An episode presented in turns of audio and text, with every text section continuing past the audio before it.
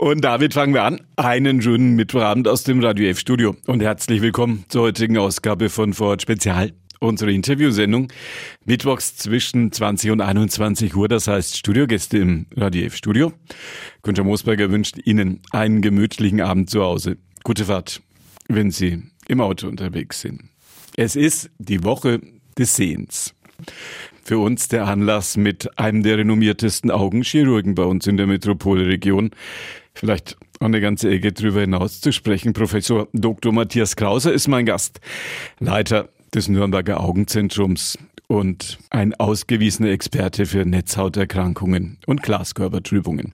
Da werden wir heute Abend ein bisschen drüber sprechen. Schön, dass Sie da sind. Sie sind ein Mann mit vollem Terminkalender in der Regel. Schönen guten Abend erstmal, hallo. Hallo. Gut hergekommen? Ja, ja, ja, ja.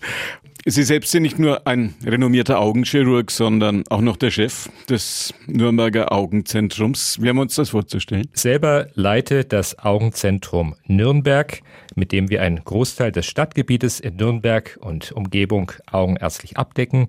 So führe ich neben Operationen des grauen Stars zum Beispiel auch viele Netzhaut-Glaskörperoperationen durch, zum Beispiel um schwere diabetische Netzhauterkrankungen oder eben auch Glaskörperfloater zu behandeln.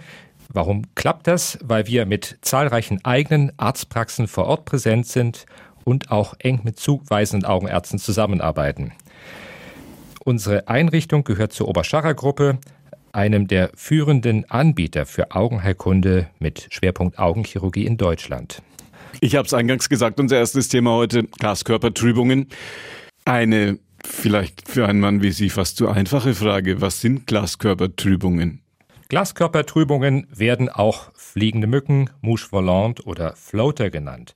Fast jeder kennt sie. Insbesondere wenn Sie auf weiße Flächen schauen, etwa einen Computerbildschirm oder in den blauen Himmel, dann fallen die Trübungen eigentlich sofort auf. Manchmal sind sie richtig störend und können sogar wirkliche Beeinträchtigungen hervorrufen, Denken Sie etwa an Lesen oder an Autofahren. Wo kommen die her? Wie entsteht das? Der Glaskörper ist eigentlich eine klare, gelartige Substanz, die den gesamten hinteren Teil des Auges ausfüllt. Er besteht zu 98 Prozent aus Wasser. Dieses Wasser ist gebunden in einem Gerüst aus Kollagenfasern. In jungen Jahren ist der Glaskörper vollkommen durchsichtig. Mit der Alterung des Auges aber verändert sich der Glaskörper. Es passieren im Wesentlichen zwei Dinge.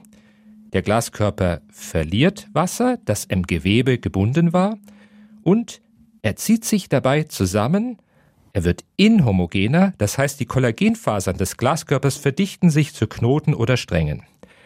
Und genau diese beiden Veränderungen sind es, die dann Schatten auf die Netzhaut werfen, die man als Punkte, Fäden oder Spinnennetze wahrnimmt. Diese sogenannte Glaskörperdegeneration schreitet im Laufe des Lebens fort. In vielen Fällen löst sich dann der Glaskörper komplett von der Netzhaut ab, meist so im Alter von 50 bis 60 Jahren. Dieser Vorgang, die sogenannte hintere Glaskörperabhebung, darf aber nicht mit einer Netzhautablösung verwechselt werden, denn es löst sich ja nicht die Netzhaut ab, sondern der Glaskörper von der Netzhaut bei diesem Vorgang, der ja im Auge von uns allen irgendwann mal stattfindet oder stattgefunden hat. Was passiert da genau? Nachdem der Glaskörper schon eine ganze Weile Wasser verloren hatte und sich dabei auch von der Netzhaut abgehoben hat, hängt er immer noch an bestimmten Stellen besonders fest an der Netzhaut. Er kann sich also nicht vollständig abheben. Besonders wichtig ist hier, die quasi punktförmige Anheftung des Glaskörpers am Sehnerven. Das ist eine ringförmige Struktur, der sogenannte Weiß- oder Matriciani-Ring. Wenn nun die Zugkräfte des Glaskörpers weiter zunehmen, wenn er sich also weiter von der Netzhaut entfernt, löst sich auch dieser Ring plötzlich von der Netzhaut ab. Das kommt dann auch für den Patienten tatsächlich überraschend, die Floater nehmen plötzlich zu und dieser Weißring, also diese frühere Anheftungsstelle, flottiert nun frei vor der zentralen Netzhaut. Und das alles, also das plötzliche Auftreten, diese optische Dichte des Ringes, die zentrale Lage relativ dicht vor der Netzhaut, das alles kann für den Patienten extrem störend sein. Etwas, das im Laufe des Lebens bei vielen Menschen auftritt, sagen Sie, logischerweise keine Krankheit. Das ist richtig. Dennoch müssen bei diesen Patienten durch eine sorgfältige Untersuchung Defekte an der Netzhaut oder auch andere Augenerkrankungen ausgeschlossen werden. Ist dies der Fall, bekommen die Patienten üblicherweise die Auskunft, sie haben nur Glaskörpertrübungen. Das ist nichts Schlimmes und sie müssen sich keine Sorgen machen. Oft kommt dann natürlich vom Patienten die berechtigte Frage, und was kann ich dagegen tun? Die Antwort der Augenärzte lautet dann oft, die Trübungen sind nicht krankhaft, man muss nichts dagegen tun, sie werden sich mit der Zeit daran gewöhnen und im Übrigen ist die chirurgische Entfernung der Glaskörpertrübungen durch eine Vitrektomie viel zu riskant. Ärzte heben die Harmlosigkeit dieser Beschwerden hervor, richtig? Ja, das ist richtig. Und dies, obwohl eigentlich viele Patienten im Alltag wirklich erhebliche Beschwerden haben. Denn denken Sie an die Arbeit am Bildschirm oder heute die Teilnahme am Straßenverkehr. Da sind Floater wirklich oft richtig störend. Ich habe in den Jahren meiner Praxistätigkeit viele frustrierte Patienten erlebt. Und es gibt sogar Studien, die nachgewiesen haben, dass bestimmte Patienten diese die Belastung durch Trübungen mit richtig schlimmen Erkrankungen wie Darmkrebs oder Herzinfarkt vergleichen. Gerade in der Augenheilkunde, wo wir ja für etliche Erkrankungen sehr gute und schnelle Lösungen anbieten können, gab es bisher noch eine erhebliche Lücke im Therapiespektrum. Sie klingen so, als ob das nicht mehr unbedingt der Fall wäre, sondern als ob es jetzt doch Therapien gäbe. Seit einigen Jahren gibt es einen speziellen Jagdlaser, der auch sehr präzise im hinteren Glaskörperbereich einsetzbar ist. Man kann also diese Floater mit einem Laser zerteilen, das bezeichnet man als Laservitriolyse. Es werden extrem kurze Laserlichtimpulse zielgenau in den Glaskörper eingestrahlt. Die Trübungen nehmen die Laserenergie auf, werden dadurch zerkleinert und lösen sich auf. So kann man störende Gewebestränge durchtrennen und das Floatergewebe deutlich reduzieren. Damit geht auch die Schattenbildung zurück und die Beeinträchtigung des Sichtfeldes. Eigentlich ist dieser Laser, der Neodym-Jack-Laser, ein Standardverfahren in der Augenheilkunde und bereits seit etwa 30 Jahren im Einsatz, etwa zur Beseitigung von Nachstartrübungen, wie sie zum Beispiel im Zusammenhang mit der Behandlung des Grauen Stars vorkommen. Aber selbst mit den bisherigen High-End-Geräten konnte man nur den vorderen Augenbereich mit Präzision und Zielsicherheit behandeln. Im tiefen Glaskörperbereich wurde es ungenau, und gerade dort liegen ja die meisten Glaskörpertrübungen. Der Laser, den wir heute zur Vitriolyse einsetzen, kann den Beobachtungsstrahl durch das Mikroskop, den Beleuchtungsstrahl und zusätzlich auch die Laserstrahlen auf eine Achse bringen. Das ist wirklich ein wichtiges Novum neben einigen anderen technischen Raffinessen, denn nur so ist eine präzise Behandlung der Floater möglich. Der Eingriff dauert etwa 20 bis 40 Minuten. Eine Betäubung mit Augentropfen reicht völlig aus. Schmerzfrei und man kann sagen minimal invasiv lassen sich so Glaskörpertrübungen beseitigen. Das ist wirklich ein Fortschritt und führt denke ich, zur gewünschten einfachen Lösung für viele betroffene Patienten. Um welche Trübungen handelt es sich dabei? Es handelt sich sehr häufig um die schon erwähnten Weiß- oder Martigiani-Ringe, die ja bei der hinteren Glaskörperabhebung entstehen. Sie stören, weil sie relativ mittig vor der Stelle des schärfsten Sehens liegen. Erfreulicherweise ist der Abstand zur Netzhaut und auch zur Linse meist so groß, dass sie ohne wesentliches Risiko gut mit der Laservitriolyse behandelt werden können. Es gibt auch andere Arten von Glaskörpertrübungen, die sich gut mit dem Laser behandeln lassen, zum Beispiel sogenannte diffuse Floater. Das sind kleine, im Glaskörper verteilte Trübungen aufgrund der natürlichen Alterung. Oft sind hier aber mehrere Behandlungen für ein zufriedenstellendes Resultat notwendig. Allerdings, und das muss man auch sagen, gibt es Trübungen, die mit dem Laser schwerer zu behandeln sind. Und nicht immer lässt sich die Glaskörpertrübung so zerteilen, dass sie für den Patienten vollständig verschwindet. Und es gibt Floater, die zu dicht vor der Netzhaut oder zu dicht hinter der Linse liegen. Diese Floater dürfen keinesfalls mit dem Laser behandelt werden. Hier drohen sonst wirklich ernste Komplikationen an der Netzhaut und Linse. Schränkt die Verwendbarkeit dieses Lasers natürlich dann doch ein bisschen ein. Ja, das stimmt und das muss auch unbedingt ausführlich mit dem Patienten besprochen werden. Der Laser ist wirklich segensreich. Immerhin haben sehr viele Menschen gut behandelbare Floater. Andererseits müssen auch die eben angesprochenen Grenzen beachtet werden. Das gewünschte Ziel lässt sich mitunter nur durch mehrere Behandlungen erreichen. Vielleicht in diesem Zusammenhang noch ein Wort zur Voruntersuchung. Auch diese setzt bereits viel Erfahrung voraus. Uns interessiert die gesamte ärztliche und augenärztliche Vorgeschichte. Wir möchten zum Beispiel gerne wissen, ob Sie an Diabetes mellitus oder an Autoimmunerkrankungen leiden oder ob bereits in der Vergangenheit eine Augenoperation oder Laserbehandlung erfolgt ist. Danach werden die Augen gründlich untersucht.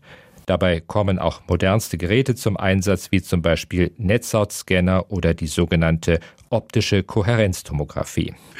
Das klingt so, als ob das doch einiges an Erfahrung und an High-End-Technologie voraussetzt. Das ist richtig. So sicher die Methode in der Hand des Geübten ist, so risikoreich wird sie, wenn man sie unterschätzt. Wichtig ist zum Beispiel, dass man sich absolut sicher als Arzt im Glaskörperraum orientieren kann. Dass man also zu jedem Zeitpunkt weiß, wo man wirklich ist. Deswegen gilt dieser Eingriff bei uns auch überhaupt nicht als Anfängereingriff. Ganz im Gegenteil. Er wird zum Beispiel an unserem Standort ausschließlich von wenigen Ärzten mit langjähriger Erfahrung bei Netzhaut-Glaskörpererkrankungen angeboten. Das sind also Spezialisten, die zum Beispiel auch große Netzhaut-Glaskörperoperationen durchführen. Ganz wichtig ist, die Chancen und Grenzen des Verfahrens genau zu kennen und dies auch ausführlich mit dem Patienten zu besprechen. Das heißt, das wird es nicht in jeder Augenarztpraxis geben. Richtig? Das ist richtig. Es ist absolut sinnvoll, den Laser nur an ausgewählten Standorten vorzuhalten, um die nötige Anzahl der Behandlungen und vor allem eine hohe Qualität sicherzustellen. So führen die meisten zuweisenden Augenärzte selbst keine Vitriolysebehandlungen durch, sondern stellen Patienten an Zentren wie etwa dem unsrigen vor. Viele Patienten, zum Teil aus weit entfernten Regionen, kommen auch direkt zu uns, weil sie von der Behandlungsmöglichkeit an unserem Zentrum gehört oder gelesen haben. Wenn jetzt ein Patient sehr unter diesen Glaskörpertrübungen leidet und der Laser ist nicht einsetzbar, andere Möglichkeiten gibt es noch? Leider lassen sich nur kleinere Glaskörpertrübungen mit dem JAK-Laser beseitigen. Für einige Patienten bleibt als Alternative lediglich die operative Glaskörperentfernung oder auch Vitrektomie genannt. Der Name Vitrektomie bezeichnet eine Operation am Augapfel, bei der der Glaskörper entfernt wird. Ein solcher Eingriff ist normalerweise eine Voraussetzung, um dann in der Folge notwendige Eingriffe an der Netzhaut, etwa bei einer Netzhautablösung, sicher durchführen zu können. Auch bei sehr schweren und sehr belastenden Glaskörpertrübungen kann eine solche Vitrektomie die dann natürlich ohne Netzhauteingriff durchgeführt wird, in Erwägung gezogen werden. Diese Vitrektomie wird im Operationssaal unter sterilen Bedingungen durchgeführt. Vor dem Eingriff wird das Auge abgewaschen, desinfiziert und der Kopf mit einem Tuch abgedeckt. Durch kleinste Öffnungen hinter dem Hornhautrand führt der Chirurg feine Operations- und Beleuchtungsinstrumente in das Auge ein. Dann entfernt er langsam das Innere des Glaskörpers und füllt gleichzeitig das verloren gegangene Volumen mit einer Spezialflüssigkeit aus, damit der Druck im Auge konstant bleibt. Eine Glaskörperentfernung sozusagen auch als Voraussetzung, um überhaupt Netzhauteingriffe durchführen zu können. Ja, genau. Und deshalb kann man schon sagen, dass wir große Erfahrung bei diesen Eingriffen haben, denn wir führen ja eben auch viele Netzhauteingriffe durch. Es hat viele technische Fortschritte gegeben, die solche Eingriffe wirklich viel sicherer gemacht haben. Zum Beispiel werden winzige, selbstabdichtende Kanülen in das Auge eingeführt, um das Auge während der Operation druckstabil zu halten und Verletzungen der Netzhaut zu minimieren. Durch diese Kanülen werden heutzutage die Instrumente geführt. Oft sieht man nach einer Operation kaum noch Schnitte. Und es gibt eine Vielzahl anderer wirklich großer Fortschritte, die die Eingriffe sehr präzise und sicher machen. Man ist deshalb ein bisschen versucht, diese sehr filigran wirkenden Eingriffe als minimalinvasiv zu bezeichnen. Davor möchte ich aber wiederum etwas warnen, weil dadurch der Eindruck entsteht, der Umfang und die Risiken des Eingriffs seien beinahe zu vernachlässigen. Leider gibt, kann es auch bei der reinen Vitrektomie, wie sie bei Glaskörpertrübungen durchgeführt wird, Komplikationen geben. Und das trotz aller Fortschritte und auch bei vorsichtigstem Vorgehen. Beispiele für Komplikationen wären zum Beispiel Glaskörperblutungen oder die Entstehung von Netzhautlöchern. Diese Komplikationen lassen sich auch nicht dadurch verhindern, indem man den Eingriff minimiert, indem man zum Beispiel nur kleine Teile des Glaskörpers abträgt. Außerdem beschleunigt die Operation die Eintrübung der Linse, führt also zu einem grauen Star. Speziell bei jungen Menschen gibt es außerdem besondere Risiken, da hier normalerweise der Glaskörper noch relativ fest an der Netzhaut anheftet und deshalb schwer abzuheben ist. Es ist unsere Aufgabe, den Patienten sorgfältig über diese Situation aufzuklären. Immerhin wird ja der Eingriff trotz aller Beschwerden normalerweise an einem gesunden Auge durchgeführt und der Patient möchte natürlich durch die Operation keine Sehverschlechterung erleiden.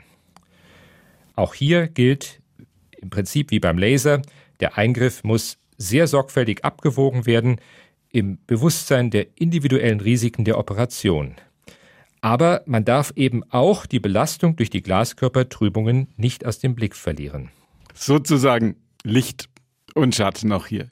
Ja, frei nach Goethe kann man sagen, wo viel Licht ist, ist auch starker Schatten. Man darf den Schatten, also hier gemeint die Risiken und die Grenzen der Methode, nicht außer Acht lassen, damit sie wirklich ein Segen sein kann. Trotz aller Einschränkungen können wir heute schon vielen Patienten weiterhelfen, die erheblich unter ihren Glaskörpertrübungen leiden. Und manchmal genügt dem Patienten allein das Wissen, dass es eine Hilfe gibt, wenn sie benötigt wird. Zur Woche des Sehens. Am Mittwochabend bei uns zu Gast im Radio F-Studio Professor Dr. Matthias Krause, Leiter des Nürnberger Augenzentrums. Schön, dass Sie hier waren. Danke fürs Kommen. Ja, sehr gerne. Auf Wiederhören. Gunter Moosberger war Ihr Gastgeber. Das Gespräch mit meinem heutigen Gast, mit Professor Dr. Matthias Krause, können Sie nachhören. Anlässlich der Woche des Sehens haben wir gesprochen über neueste Entwicklungen auf dem Gebiet der Augenmedizin. Ab 21 Uhr gibt's das als Podcast auf unserer Plattform podio.de. Wort Spezial. Und da gibt's das Ganze dann nicht nur während der Woche des Sehens, sondern zum Nachhören lang und länger. Ihnen danke fürs Zuhören und noch einen gemütlichen Abend F auf der 94.5.